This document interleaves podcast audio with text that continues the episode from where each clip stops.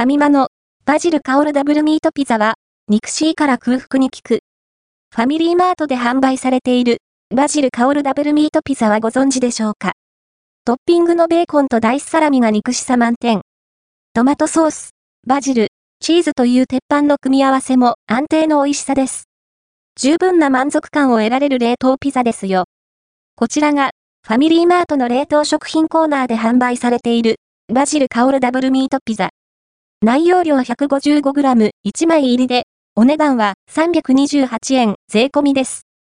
カロリーは 344kcal、脂質 11.6g、糖質 43.3g。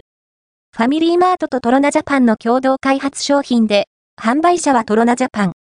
調理方法は、250度 C に予熱したオーブンで、約11分焼きます。または、オーブントースターなら 1000W で10分ほど。電子レンジでは焼けないのでご注意を。ピザ生地は、縁がカリカリ、内側はふんわり。ただ、中央部は、具材やオイルの影響でしっとりとしています。トマトソースは、ケチャップ寄りの味わいで、濃く深く旨味強め。バジルの風味が軽く効いていて、チーズのコクが食べ応えを補強してくれます。熟成ベーコンとダイスサラミソーセージという2種類の肉がトッピングされています。その存在感は抜群。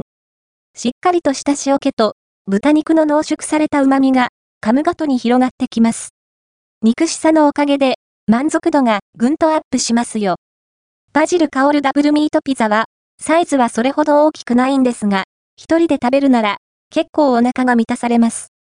ちなみに、ピザ生地には切れ目が入っていますが、熱いところを手でちぎるのは難しいので、ピザカッターやナイフなどがあると便利です。